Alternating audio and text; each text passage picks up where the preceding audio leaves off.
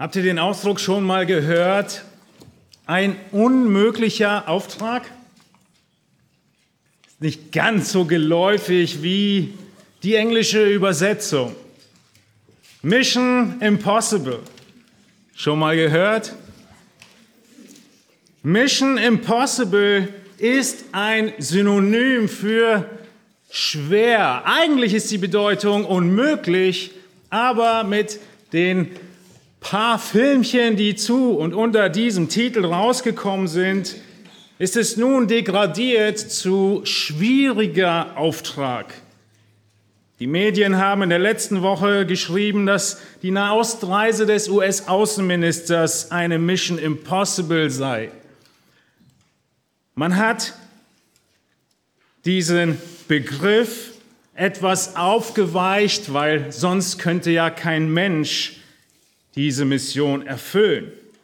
Nun, Mission Impossible verbindest du wahrscheinlich mit Tom Cruise. Ab heute möchte ich, dass du Mission Impossible mit Jesus Christus verbindest. Denn er ist derjenige, der die Mission, die impossible war, die unmöglich zu vollbringende Mission tatsächlich vollbracht hat. Jesus Christus, der eine, der wirklich das Anrecht dazu hat, auf jedem Poster dieser Welt zu stehen.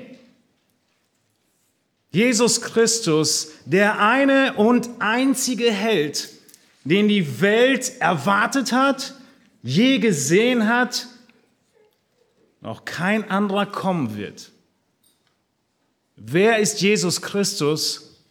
Er ist der eine, der Erste in allem. Wir sind in der Auslegung des Kolosserbriefes und in Kapitel 1 beschreibt Paulus diesen Jesus Christus. Wir haben schon zwei, drei, Entschuldigung, Predigten zu dieser Frage gehalten. Wer ist Jesus Christus? Die erste Antwort war Gott. Die zweite Antwort Schöpfer und Erhalter. Die dritte Antwort Haupt der Gemeinde, einzige Autorität der Gemeinde. Heute Teil 4 von fünf oder sechs Teilen. Jesus Christus ist in allem der Erste. Paulus kommt zu seinem Höhepunkt in der Beschreibung und im Argument, wer Jesus Christus ist. Warum schreibt Paulus über diesen Jesus so ausführlich, so tiefgründig zu den Kolossern?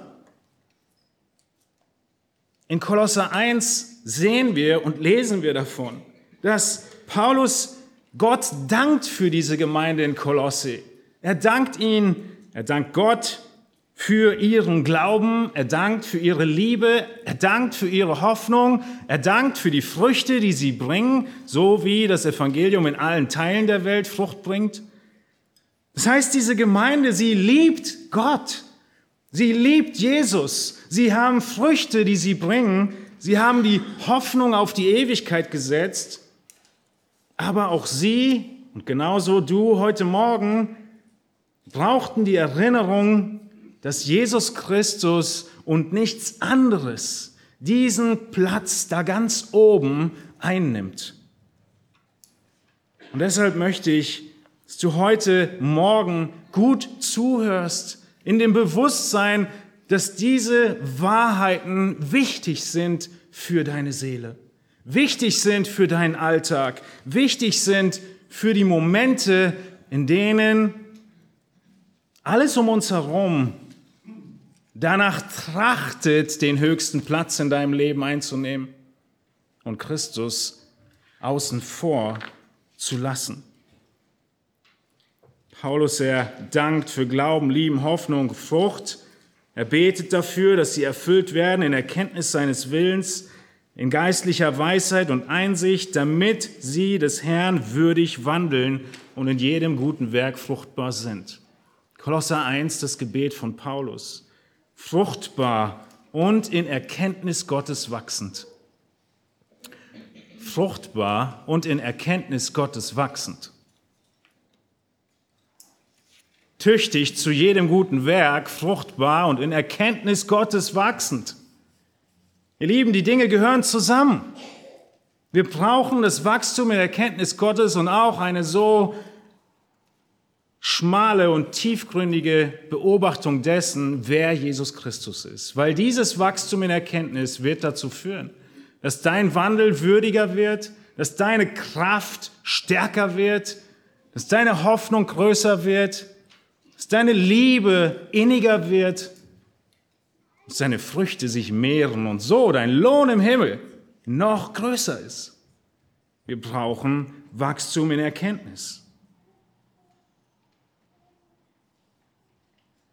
In 1 Vers 11 fährt Paulus genau damit fort, dass er in seinem Bittgebet sagt, nachdem er das alles gebetet hat, mit aller Kraft gestärkt, gemäß der Macht seiner Herrlichkeit. Wir sollen mit Kraft gestärkt werden, gemäß der Macht der Herrlichkeit Gottes. Wie diese Macht aussieht, darum geht es heute. Diese Macht, die sich zeigt darin, dass über alles in dieser Welt eine Person erhaben ist. Und sein Name ist Jesus Christus.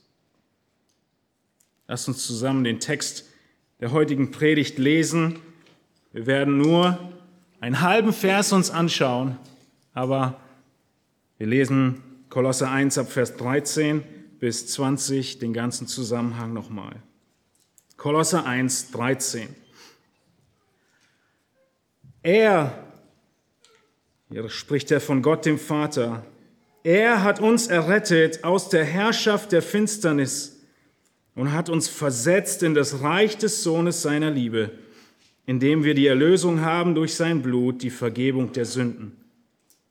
Dieser, spricht er von Jesus, dieser ist das Ebenbild des unsichtbaren Gottes, der Erstgeborene, der über aller Schöpfung ist.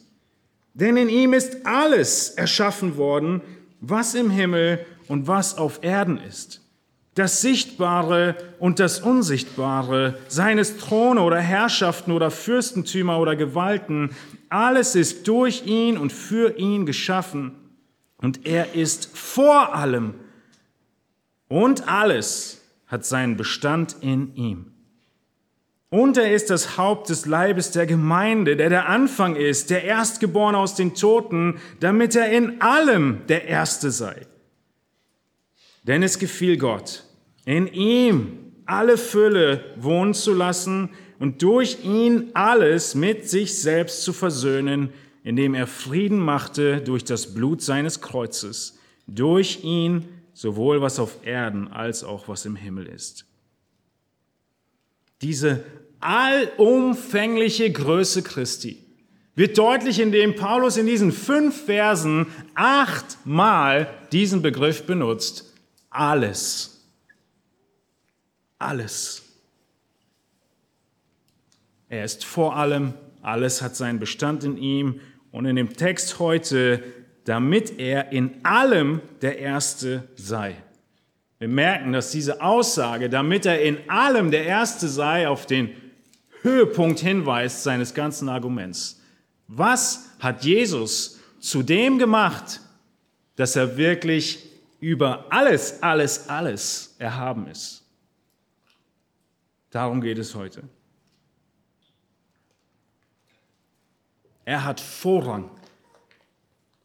Er hat Vorrang in Bezug auf die Gemeinde, wie wir in der letzten Predigt gesehen haben, in Vers 18. Und er wir könnten besser übersetzen, und er, Jesus, allein und niemand anders, ist das Haupt des Leibes der Gemeinde. Er allein und niemand anders ist Autorität in der Gemeinde. Von ihm geht alles aus. Er ist die Schaltzentrale. Er ist unsere Autorität. Christus hat alleiniges Sagen und Macht in der Gemeinde. Heute Morgen möchte ich die Frage beantworten, warum wollen und sollen wir uns Christus unterordnen? Warum kann Jesus diese alleinige Herrschaft einfordern? Warum ist Jesus Christus würdig, dass er angebetet wird?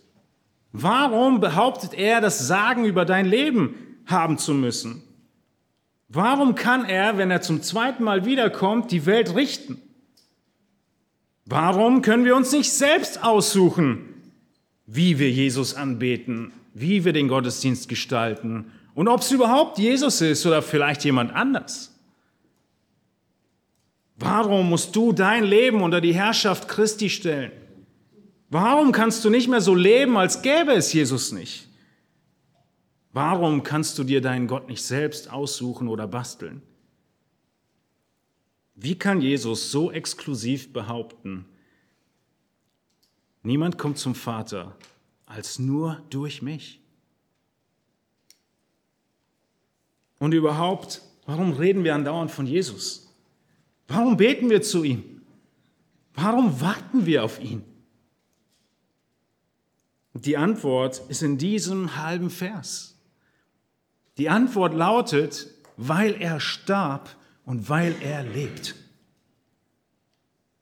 Christus hat die höchste Autorität über alles, was du dir vorstellen kannst und er ist in allem der Erste, sagt Paulus, weil er starb und lebt, weil er derjenige ist, der den Tod bezwungen hat. Das war größer als alles. Der Rest war Einleitung. Jesus Schöpfer. Jesus Erhalter. Aber unsere große Not von dir und mir bestand darin, dass der Tod herrschte und mit dem Tod die Sünde und das ewige Verderben. Das hat Christus bezwungen. Und darüber wollen wir heute sprechen. Paulus, er schreibt den Kolossern diese Worte, weil sie dazu geneigt waren, dieses alleinige Vorrecht Christi zu vermischen. Die Lüge braucht immer viel Wahrheit, um angenommen zu werden. Und die Lüge, der der Kolosse auf den Lein geben könnten und auch wir heute ist, dass wir zu Christus noch was hinzunehmen. Vielleicht ein bisschen Engelsanbetung, vielleicht ein bisschen Mystizismus, vielleicht ein bisschen Gesetzlichkeit, ein bisschen Askese, ein bisschen Tradition, ein bisschen Philosophie. All das kommt noch in Kolosser 2. Und deshalb müssen sie ermutigt werden, die, die an Christus glauben, dass sie allein auf Christus vertrauen und dass Christus Vorrangstellung behält und die Würde nicht angetastet wird von Christus allein. Wir sehen hier, dass Paulus vom Allgemeinen zum Persönlichen kommt. Von dem ganz Allgemeinen, Christus ist Gott, Christus hat die Welt erschaffen, Christus erhält die Welt, ist immer noch sehr allgemein, es wird konkreter mit Christus ist das Haupt der Gemeinde. Wir haben aber auch da gesehen, dass Schwerpunkt auf der universellen Gemeinde liegt, natürlich auch auf der Ortsgemeinde und er ist auch Haupt über dein Leben. Er ist in allem der Erste. Wie geht also Vers 18 weiter, womit wir uns heute beschäftigen? Zuallererst schauen wir uns an, dass Christus der Erste ist, weil er der Ursprung ist. Und in Vers 18 heißt es, und er allein und niemand anders ist das Haupt des Leibes der Gemeinde. Und im zweiten Teil können wir wieder hinzufügen, er allein, müsste man sagen, er, der der Anfang ist, der Erstgeborene aus den Toten, damit er wiederum allein und niemand anders in allem der Erste sei. Er allein der Anfang, er allein der Erstgeborene, damit er allein und niemand anders der Erste in allem sei.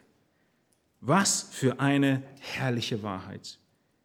Nun, er beginnt in diesem zweiten Teil von Vers 18 mit den Worten, er, der der Anfang ist. Er, der der Anfang ist. Christus ist Ursprung. Er hat nicht nur die Welt erschaffen, er ist nicht nur Erhalter der Welt und des Universums, er hat jedes Molekül, was ihm gehorcht. Er ist die Antwort auf die Frage von jedem Physiker, wann auch immer er zu seiner Ende der Weisheit kommt, ist die Antwort Jesus. Die Beweise hat Jesus geliefert, indem er auf dem Wasser geht, indem er Wasser zu Wein macht, indem er Tote auferweckt, indem er Blinde sehend macht. Er hat Autorität über die Schöpfung und er erhält sie. Und hier geht Paulus weiter und macht deutlich, Jesus ist auch der Anfang der Gemeinde. Vers 18 ist Gemeinde. Er ist Autorität, aber er ist auch der Anfang. Er hat die Gemeinde gegründet. Er hat zu Petrus gesagt, ich werde meine Gemeinde bauen und die Pforten des Totenreiches werden sie nicht überwältigen. Christus ist der Anfang der Gemeinde. In Hebräer 2.10 heißt es, Jesus ist Urheber unseres Heils. In Apostelgeschichte 5.31, er ist Fürst und Retter. Christus ist Autorität der Gemeinde, weil er auch der Anfang ist, der Begründer. Christus wurde nicht als erstes erschaffen. Wir haben uns mit diesem Begriff Erstgeborener schon in Vers 15 ausführlich beschäftigt. Er ist in Offenbarung 1.8 genannt ich bin das A und das O, der Anfang und das Ende, spricht der Herr, der ist und der war und der kommt, der Allmächtige. Das ist Jesu selbst Offenbarung. Er ist Alpha und Omega, Anfang und Ende, der war, der kommt, der Allmächtige. Dass Christus der Anfang ist, wird nur hier im Neuen Testament bezeugt und mehrfach in der Offenbarung. Ansonsten an keiner Stelle. Aber Paulus, er will den Kolossern deutlich machen, er ist der Ursprung. Und weil er der Ursprung ist, füg ihm nichts hinzu. Und weil er die Spitze ist, füg ihm nichts hinzu. Und woher weiß ich, dass er auch die Spitze ist?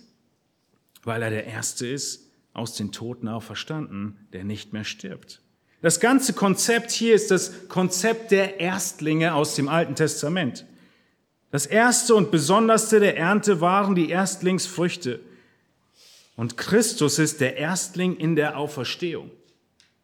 Das heißt in 1. Korinther 15, Vers 20, nun aber ist Christus aus den Toten auferweckt und er ist der Erstling der Entschlafenen geworden. Denn weil der Tod durch einen Menschen kam, so kommt auch die Auferstehung der Toten durch einen Menschen. Denn gleich wie in Adam alle sterben, so werden auch in Christus alle lebendig gemacht werden. Ein jeder aber in seiner Ordnung. Als Erstling Christus. Danach die, welche Christus angehören bei seiner Wiederkunft. Was für eine herrliche Wahrheit. Wer wird in Ewigkeit leben? Wer wird mit Christus auferstehen? Alle, die Christus angehören. Er ist in dem Sinne der Erstling, dass er vorne weggeht und wir in ihm alle mit Segen erhalten und Leben erhalten. Am ersten Tag hat Christus die Welt geschaffen, am sechsten Tag den Menschen Leben gegeben und an Golgatha dem Tod Leben gegeben.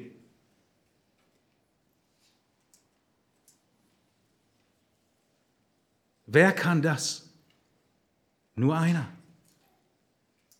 Er ist der Erste über allem. Und die letzte Karte, die er gespielt hat, um das zu zeigen, war Ostersonntag. Und wir dürfen mit ihm auferstehen bei seiner Wiederkunft. 1. Korinther 15, 23. Er ist der Ursprung. Zweitens, er ist der ewig Lebende. Wir haben gerade schon angefangen, dieses Thema zu öffnen. Paulus, er geht weiter in Vers 18 und sagt, er ist der Erstgeborene aus den Toten. Die Kolosser hatten Schwierigkeiten mit dem ganzen Sein des Menschen können wir nicht den Menschen irgendwie aufteilen, sein physisches und sein, sein seelisches. Dann könnte ich ja physisch machen, was ich will, weil seelisch bin ich ja gereinigt. Gnostizismus ist der Fachbegriff davon. Und Paulus im Kolosserbrief, er verwendet mehrfach die physischste Sprache, die man wählen kann, unmissverständlich, um den Leuten deutlich zu machen, Jesus war geistlich wie physisch eins und den Tod hat er physisch bezwungen. Keine Nahtoderfahrung. Wenn Paulus hier schreibt, aus den Toten, dann ist der Ort des Toten gemeint. Er ist in die Hölle gegangen und aus den Toten ist er auferstanden. Von diesem Ort, wo die Toten sind, ist einer wieder zurückgekommen und geht nie wieder dahin. Das ist Paulus Schwerpunkt hier. Nicht der Zustand des Todes, sondern der Ort des Todes. Er ist aus dem Ort des Todes herausgekommen. Und zwar als Erster. In Kolosser 1,15 haben wir uns schon angeguckt, dass Erstgeborener nicht unbedingt heißen muss zeitlich Erster, sondern vom Rang Erster. In diesem Fall hier trifft beides zu. Christus war zeitlich der Erste, der auferstanden ist aus den Toten und nie wieder gestorben ist. Und er hat den höchsten Rang. Wir wissen, dass all diejenigen, die Jesus zum Leben erweckt hat, den Tod zweimal erleben mussten. Sind alle wieder gestorben. Die Tochter des Jairus, Lazarus, einer ist nie mehr gestorben. Christus, der aus dem Ort der Toten auferstanden ist. Das geht so weit, dass Jesus über sich sagt in Johannes 15, Entschuldigung, Johannes 11, Vers 25, Jesus spricht zu ihr, ich bin die Auferstehung und das Leben. Wer an mich glaubt, wird leben, auch wenn er stirbt. Und jeder, der lebt und an mich glaubt, wird in Ewigkeit nicht sterben. Glaubst du das? Die ganze Tatsache der Auferstehung, jeder Gedanke über die Auferstehung führt zu Christus. Er sagt, ich bin die Auferstehung. Wenn du darüber nachdenkst, dann landest du bei Christus. Er ist der Erste aus den Toten auferstanden und er hat den höchsten Rang, damit alle anderen durch ihn auferstehen können, die an ihn glauben. Die Schöpfung ist aus dem Nichts ins Leben gerufen worden und so ist auch der Tod aus dem Nichts zum Leben übergegangen am Kreuz auf Golgatha. Und deshalb kann nur Christus sagen, was wir in Offenbarung 1.18 lesen. Fürchte dich nicht. Ich bin der Erste und der Letzte und der Lebende. Und ich war tot und siehe, ich lebe von Ewigkeit zu Ewigkeit. Amen. Und ich habe die Schlüssel des Totenreiches und des Todes. Er hat die Schlüssel vom Vater bekommen. Und er ist selbst hinabgegangen durch den Tod und das Totenreich und kann jetzt jeden, der an ihn glaubt, aus diesem Tod retten. Nur Christus kann Worte sagen wie diese.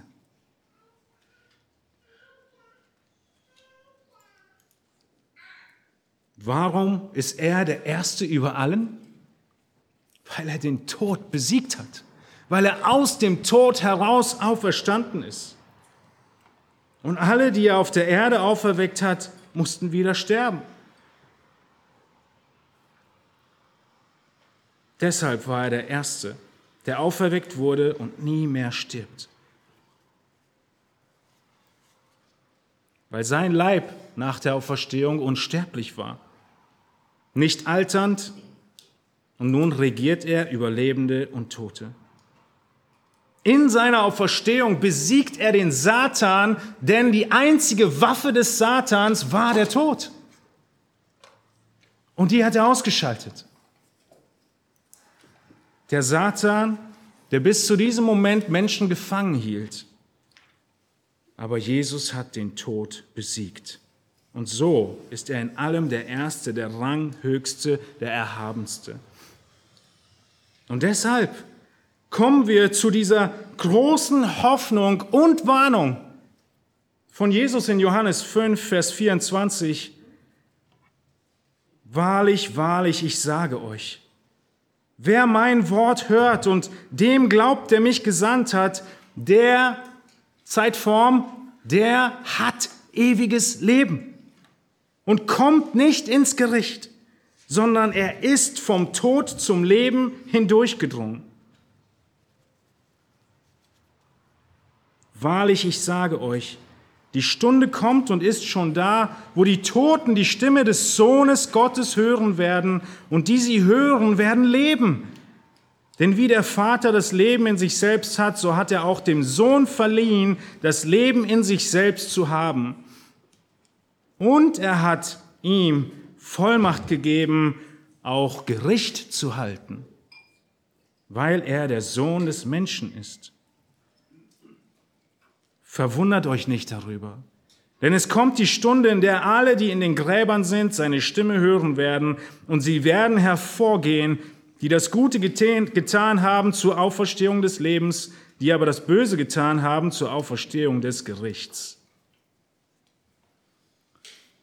Christus aus den Toten auferstanden wird diejenigen auferwecken, die im Tod sind. Und wenn du stirbst, wird er dich auferwecken.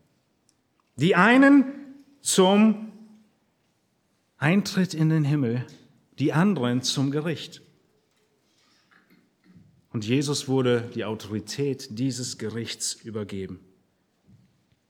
Stell dir vor, du könntest dein Leben fünf Jahre im Voraus planen.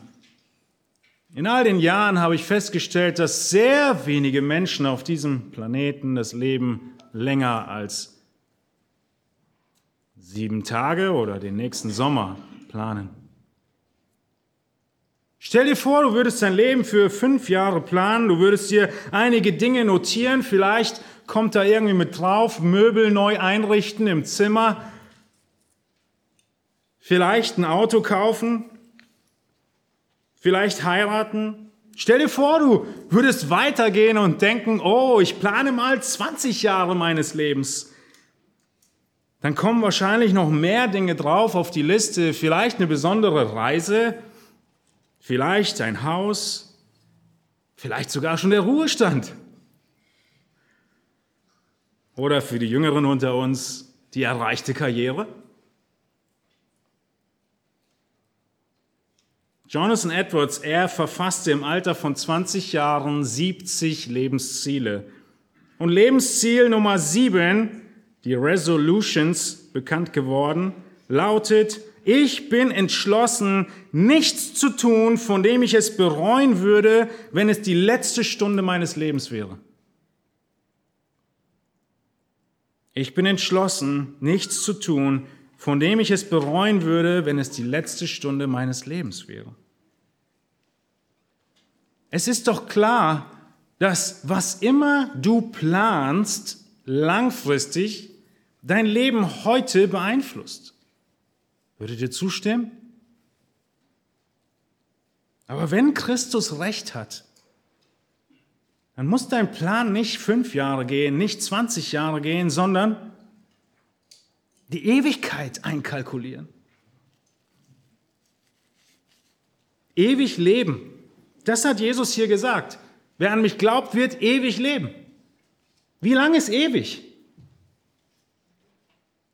Wie lange ist ewig, wenn ich eine Waage hätte und ich könnte die Zeit aufwiegen und ich würde auf die eine Seite jetzt meine 40 Jahre packen, meine 60 Jahre packen, meine 100 Jahre packen. Wie lange würden diese Jahre in der Ewigkeit Relevanz haben? Wann sind sie aufgebraucht? Wann kippt die Waage? Irgendwie ziemlich schnell, wenn es ewig ist. Also wie wichtig ist das Bewusstsein der Ewigkeit? Wie wichtig ist es, dass Christus deshalb der Erste ist, weil er den Tod besiegt hat und du wirst ewig leben, wenn du glaubst. Wir brauchen Ewigkeit vor Augen, Tag für Tag. Und die Tatsache der Auferstehung muss dich dazu bringen, dass du die Ewigkeit einkalkulierst in deinen Zukunftsplänen.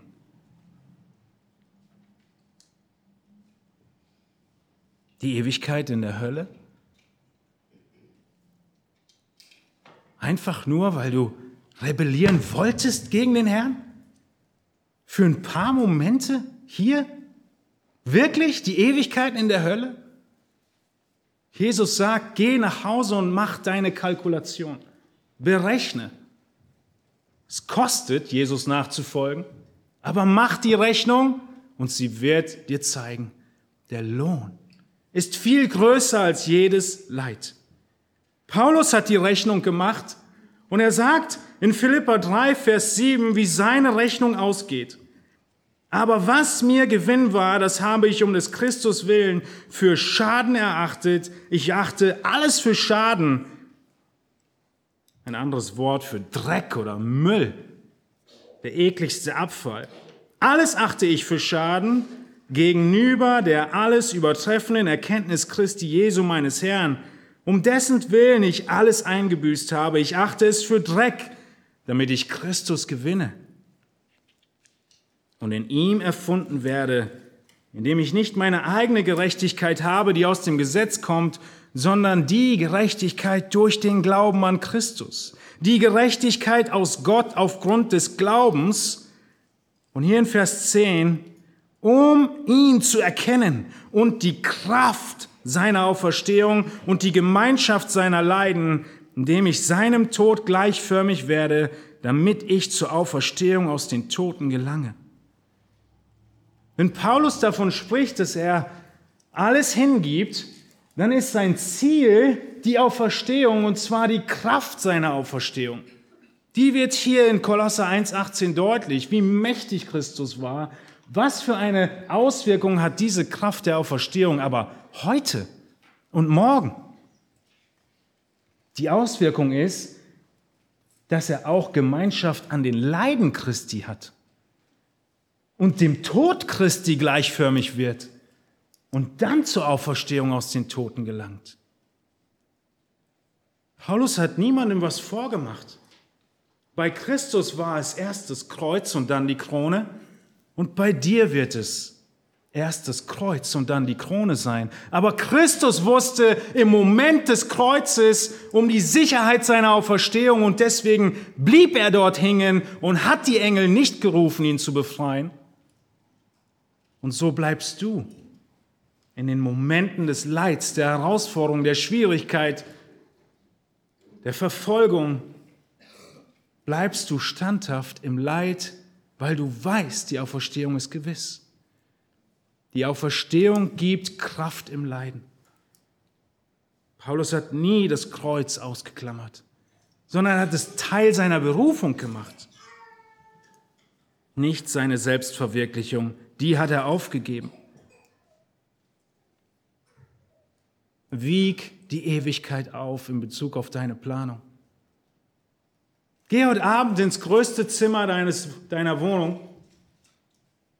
Schau dir die Wände an deiner Wohnung und überleg dir, dass einmal rund um die Wohnung dein Zeitstrahl ist der Ewigkeit. Irgendwo machst du einen Anfang, wahrscheinlich eine Ecke. Da geht's los, da bist du heute. Und der Rest deiner Wohnung ist die Ewigkeit. Und dann nimmst du einen Stift, von mir aus auch ein Edding. Und dann kannst du an die Wand mal überlegen, aber erst überlegen. Doch, doch, erst überlegen. Und dann überlegen, irgendwie zu zeichnen, wie dick und wie lang wäre der Zeitstrahl, wenn der Rest des Zimmers die Ewigkeit ist.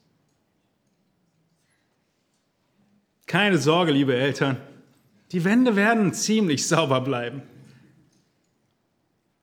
Denn das Hier und Jetzt, es ist verschwindend gering und doch absolut relevant. So relevant, dass hier und jetzt, dass die Ewigkeit abhängt davon, was du heute tust und morgen tust. Wahnsinn. Und auch Christi Ewigkeit hing davon ab, was er am Kreuz in diesen wenigen Momenten getan hat, nämlich Gott zu vertrauen. Und alles, was wir jetzt sehen, ist Ausdruck davon, dass Christus bewusst war, dass diese Stunden, diese drei Stunden, diese drei Tage im Grab Auswirkungen auf die Ewigkeit haben. Denn auch Christus hat durch diesen Gehorsam eine neue Stellung erlangt. Und das sehen wir im letzten Teil von unserem Vers. Christus, er ist Ursprung, Christus, er ist der ewig Lebende und Christus allein hat absoluten Vorrang. Wir müssen uns nicht umgucken, jeder will immer der Erste sein. Dieser blöde Spruch dabei sein ist alles, den hat noch nie jemand geglaubt. Jeder will der Erste sein. Und trotzdem wissen wir, es ist immer nur einer. Es ist immer nur einer, der der Erste ist. Und hier, schaut in den Text hinein, sagt Paulus, das alles ist passiert. Er hat den Tod bezwungen, durchs Totenreich hindurch, damit er in allem der Erste sei. Er ist hier wieder in einer betonten Position im Griechischen. Er und er alleine, niemand außer ihm der Erste sei. Würde auch eh nicht gehen, wenn es nur einen gibt, der Erster ist. Wo in den, der Erste sein? In allem. In allem. Und das letzte Argument, was Paulus liefert, ist, dass er den Tod bezwungen hat. Damit hat er bewiesen, dass er das größte Problem der Menschheit bezwungen hat und er in allem nun Erster ist. Ranghöchster, Erhabenster. Nichts ist ausgeschlossen. Alles durch ihn geschaffen, alles zu ihm hingeschaffen. Vor allem ist er, alles besteht durch ihn, Verse 16 und 17. Und nun heißt es hier, damit er in allem der Erste sei. Falls ihr in eure Bibeln hineinschreibt, dürfte ich hier in leichter Schrift statt sei, werde reinschreiben. Denn was Paulus sagt ist, damit er in allem der Erste werde. Es ist schade, dass die meisten Bibelübersetzungen einen riesigen Kontrast, den Paulus macht, nicht hervorhebt. Ihr erinnert euch, ich habe die letzten Predigten mehrfach betont, dass Paulus die Gegenwartsform, die im Griechischen die fortwährende Form ist, benutzt, um zu sagen, er ist, er ist, er ist. Er ist Schöpfer, er ist Gott, er ist Erhalter, er ist Haupt. Wann immer ein Autor von seinem normalen Stil abweicht,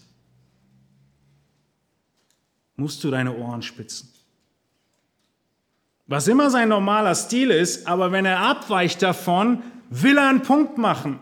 Und hier weicht Paulus ab und er sagt nicht, er ist in allem der Erste, sondern damit er in allem der Erste werde. Damit er in allem der Erste werde. Christus war und ist Gott. Aber in seiner Menschwerdung und in seinem Tod und durch seine Auferstehung und Himmelfahrt hat Christus eine neue Erhabenheit erlangt, die er vorher nicht hatte. Das macht dieser Text deutlich. Nur Christus allein hat diese Erhabenheit. In den Zeiten, als Deutschland noch besser Fußball gespielt hat, da konnte man immer sehen, wie viele Sterne auf ihrem Trikot waren. Wann kam ein Stern dazu? Nach einer erfolgreichen Weltmeisterschaft. Der Weltmeistertitel wurde verewigt auf ihren Trikots. Versteht ihr? Nach dem Erreichen des Sieges ist der Stand dieser Mannschaft ein anderer gewesen. Für die ganze Zeit hindurch. Diese Sterne werden nie aufgelöst werden. Mal sehen, ob noch einer hinzukommt. So war es bei Christus. Nach seinem Leben hier auf Erden hatte er einen anderen Stand und eine andere Erhabenheit. Was genau?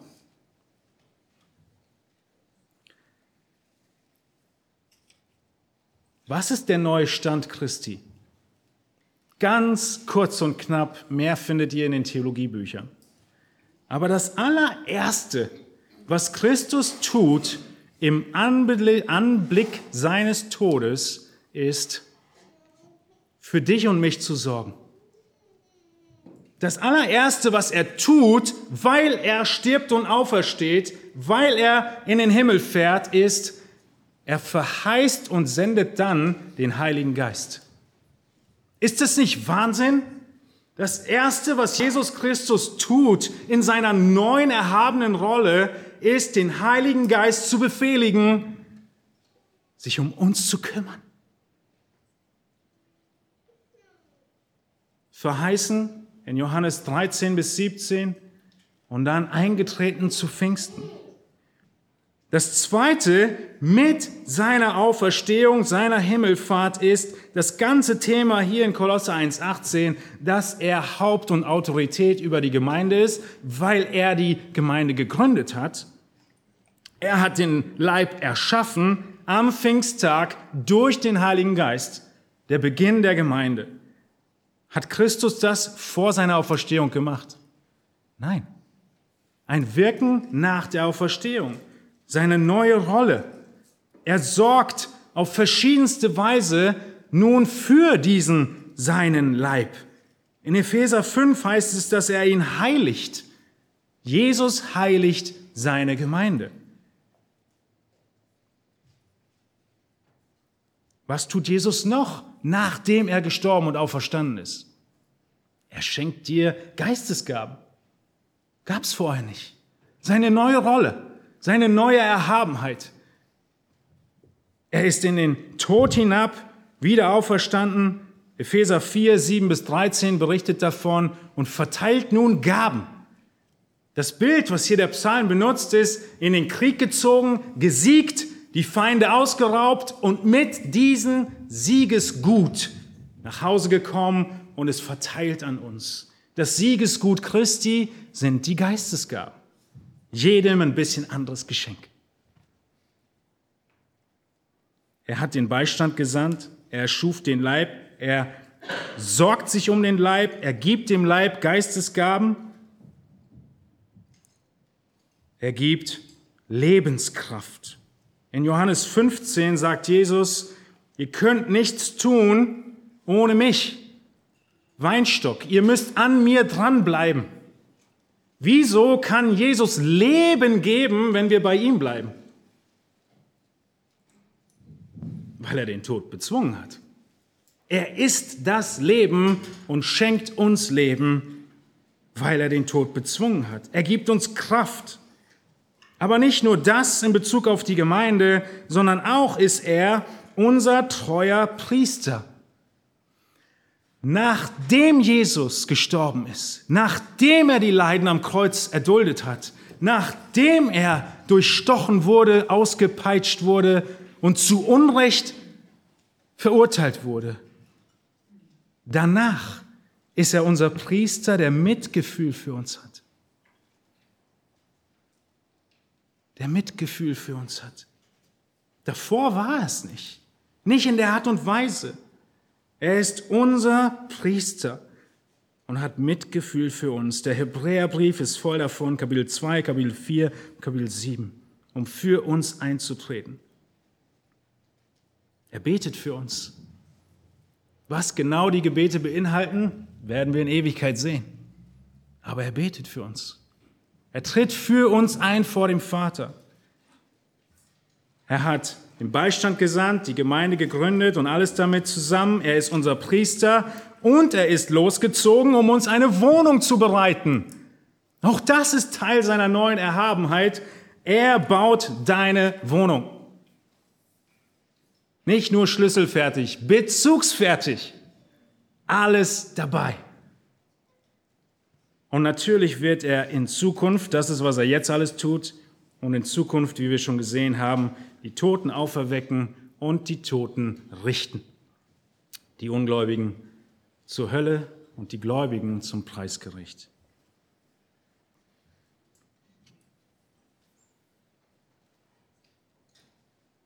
Wen erachtest du als würdig?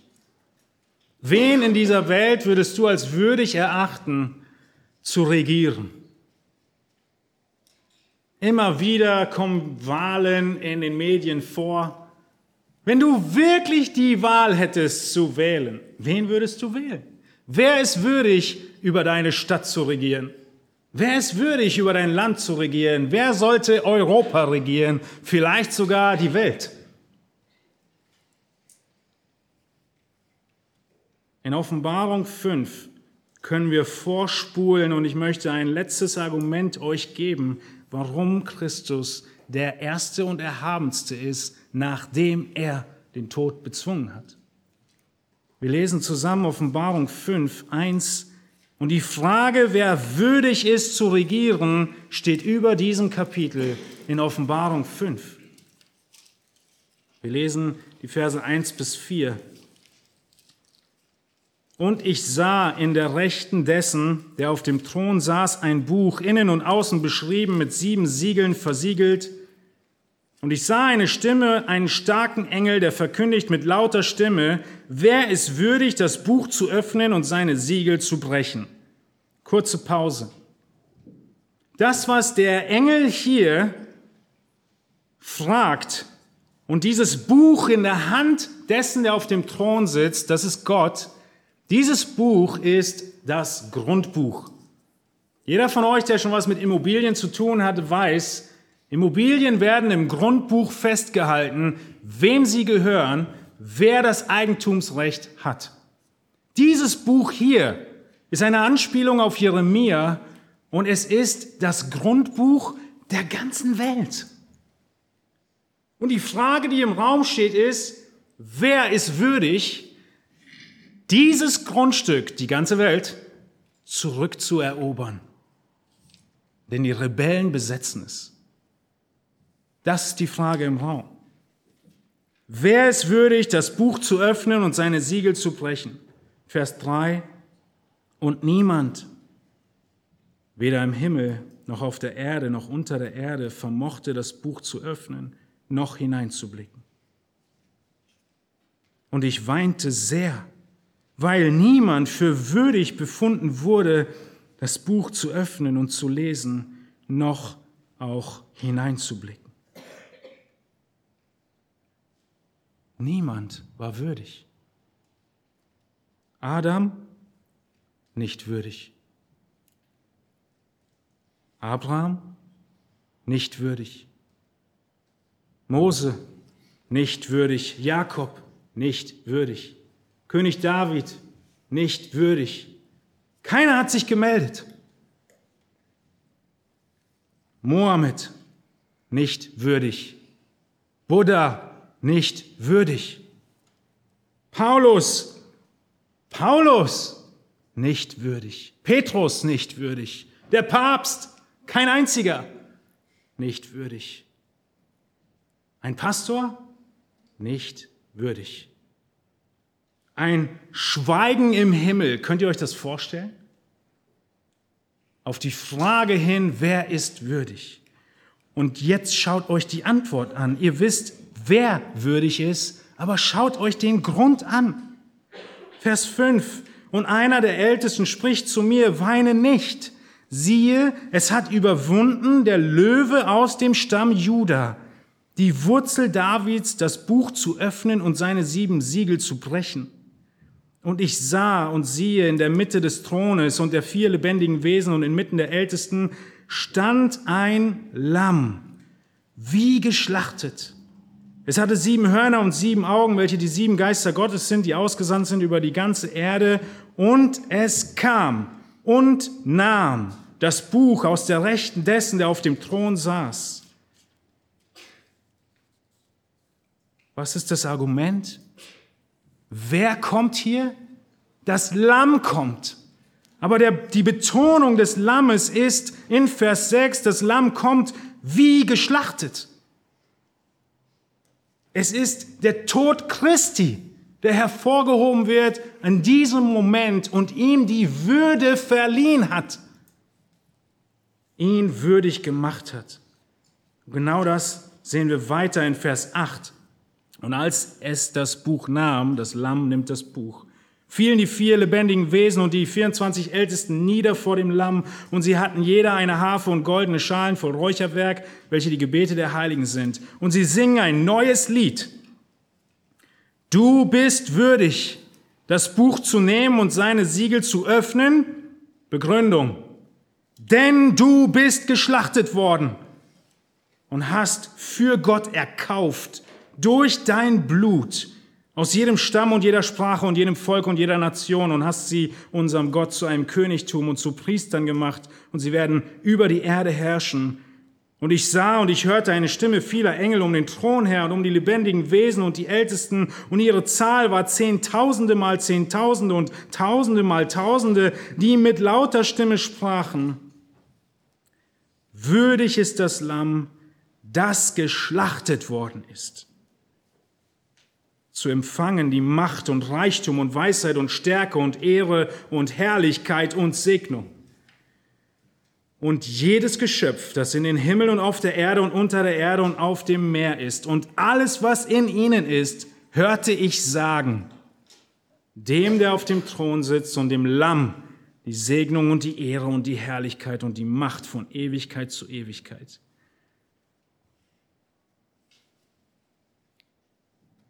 Versteht ihr, warum Paulus sagt, und er wurde der Erste über allen?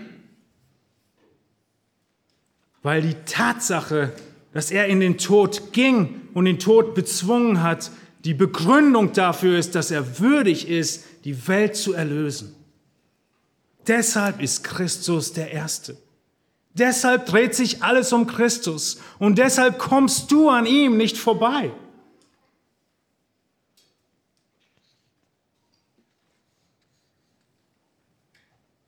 Was machst du in Momenten des Zweifels? Was machst du in Momenten des Zweifels über deine Rettung? Bist du unsicher, ob dein Glaube genügt?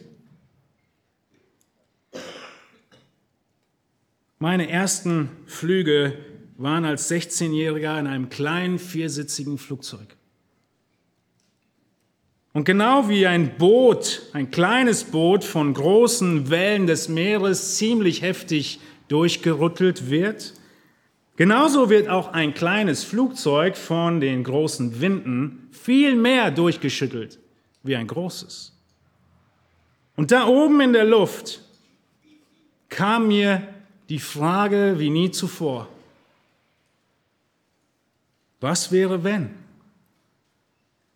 Reicht mein Glaube, um in den Himmel zu kommen.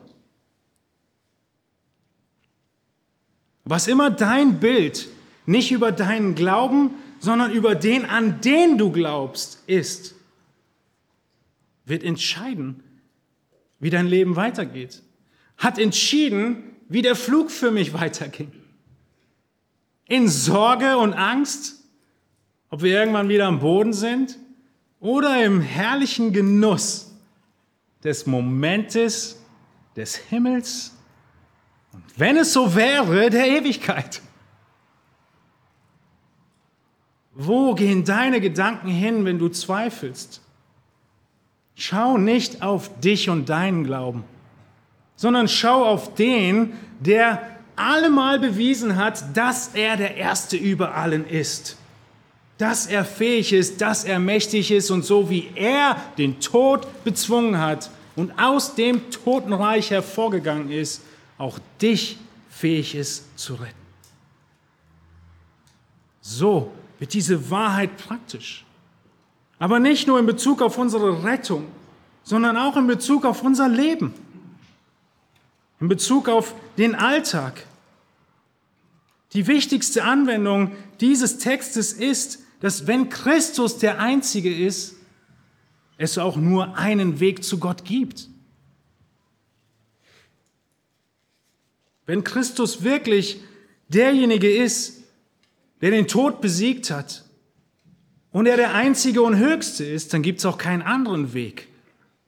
So viel ein Mensch den Namen Gottes in den Mund nimmt, ohne den Namen Christi anzurufen, wird er ewig in der Hölle sein. Die wichtigste Anwendung ist, es gibt nur einen Weg zu Gott. Und das andere für unser Leben im Alltag aus dieser herrlichen Wahrheit Christi ist, wie wir in 2. Korinther 3.18 lesen, dass je mehr wir Christus nun anschauen, die Herrlichkeit des Herrn anschauen, so werden wir verwandelt in dasselbe Bild von Herrlichkeit zu Herrlichkeit vom Geist des Herrn. Die Tatsache, über Jesus nachzusinnen, allein wird dich schon ändern. Das ist, wie Heiligung funktioniert. Schau auf Jesus, schau auf seine Herrlichkeit und es wird dich nicht gleich lassen. Ein Kapitel später, in Kapitel 4, geht Paulus weiter im 2. Korinther und schreibt in Vers 16 bis 18, dass wir uns genau deshalb nicht entmutigen lassen, wenn der äußere Mensch zugrunde geht. All die Schwachheiten, all die Krankheiten, all die Leiden, wir werden von Tag zu Tag erneuert. Was für ein großer Segen. Warum? Weil wir auf Christus blicken. Und in Vers und in Kolosse 1 macht Paulus auch deutlich, dass genau das das Ziel ist dass er jeden Menschen zur Reife in Christus bringen möchte. Vers 29, danach ringt gemäß seiner wirksamen Kraft, die in mir wirkt, mit Macht. Diese Macht, die Jesus hier bewiesen hat, sie steht uns zur Verfügung, um reif zu werden. Sowohl für dich, wenn du anderen hilfst, in der Reife zu wachsen, als auch für dich, wenn du in Herausforderung bist und Kraft brauchst, was wir in Kolosser 1.11 schon gesehen haben. Wir brauchen ein festes Bewusstsein der Auferstehung Christi. Denn er ist die Kraft, er ist die Quelle, er ist der Einzige und nirgends sonst werden wir fündig. fündig. Also warum das alles? Warum ist Christus Herr? Weil er derjenige ist, der den Tod bezwungen hat. Und Paulus, er kommt noch zu mehr Anwendungen im weiteren Teil des Briefes. Und diese Anwendungen sind so vielfältig, aber sie gehen alle zurück auf diese Wahrheit, dass du weißt, wer Jesus Christus ist und was er vollbracht hat.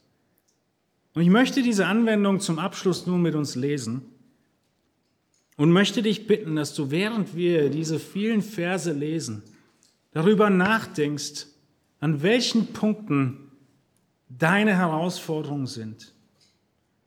Und dann nach Hause gehst und darüber nachdenkst, was die Verbindung ist mit der Herrlichkeit Christi und den Herausforderungen, die wir hier gemeinsam nun lesen werden möchte euch bitten, für diese Lesung aufzustehen. Und wir lesen gemeinsam Kolosser 3, die Verse 1 bis 14.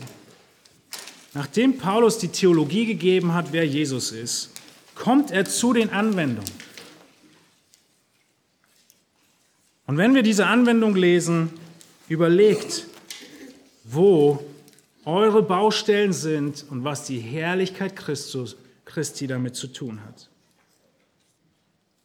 Wir lesen gemeinsam Kolosser 3, 1 bis 14. Wenn ihr nun mit Christus auferweckt worden seid, so sucht das, was droben ist, wo der Christus ist, sitzen zur Rechten Gottes. Trachtet nach dem, was droben ist, nicht nach dem, was auf Erden ist. Denn ihr seid gestorben und euer Leben ist verborgen mit dem Christus in Gott. Wenn der Christus unser Leben offenbar werden wird, dann werdet auch ihr mit ihm offenbar werden in Herrlichkeit. Tötet daher eure Glieder, die auf Erden sind. Unzucht, Unreinheit, Leidenschaft, böse Lust und die Habsucht, die Götzendienst ist. Um dieser Dinge willen kommt der Zorn Gottes über die Söhne des Ungehorsams. Unter ihnen seid auch ihr einst gewandelt, als ihr in diesen Dingen lebtet. Jetzt aber legt auch ihr das alles ab. Zorn, Wut, Bosheit, Lästerung, hässliche Redensarten aus eurem Mund. Lügt einander nicht an, da ihr ja den alten Menschen ausgezogen habt mit seinen Handlungen und den neuen angezogen habt, der erneuert wird zur Erkenntnis nach dem Ebenbild dessen, der ihn geschaffen hat. Wo nicht Grieche noch Jude, weder Beschneidung noch Unbeschnittenheit, noch Barbar, Güte, Knecht, Freier, sondern alles in allen Christus ist. So zieht nun an, als Gottes Auserwählte, Heilige und Geliebte, herzliches Erbarmen, Freundlichkeit, Demut, Sanftmut, Langmut. Ertragt einander und vergebt einander, wenn einer gegen den anderen zu klagen hat. Gleich wie Christus euch vergeben hat, so auch ihr. Über dies alles aber zieht die Liebe an, die das Band der Vollkommenheit ist.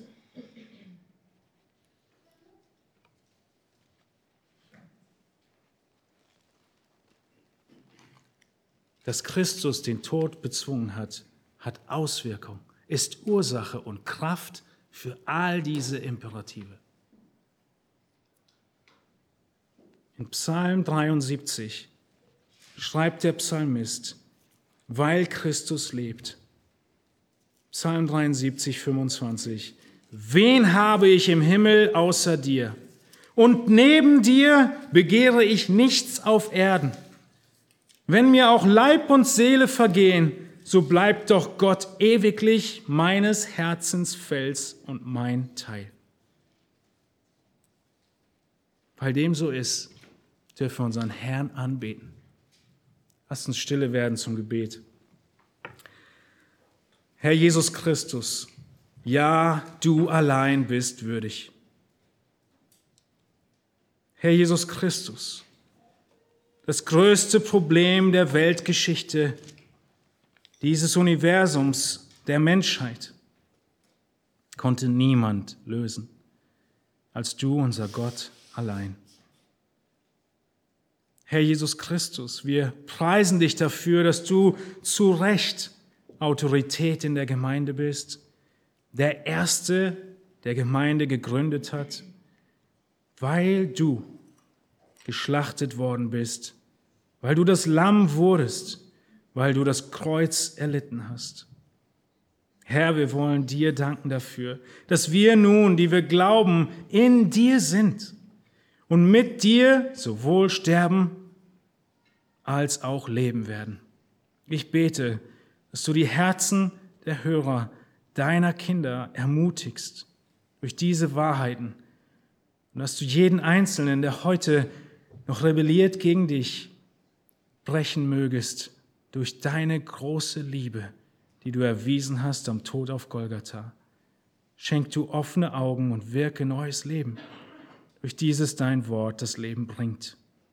Und belebe du uns, die wir schwach und müde sein mögen, indem wir hinschauen auf dich, Herr Jesus Christus, den Anfänger und Vollender unseres Glaubens, der das Kreuz erduldet hat, weil er die Auferstehung gewiss vor Augen hatte. In Jesu Namen beten wir. Amen.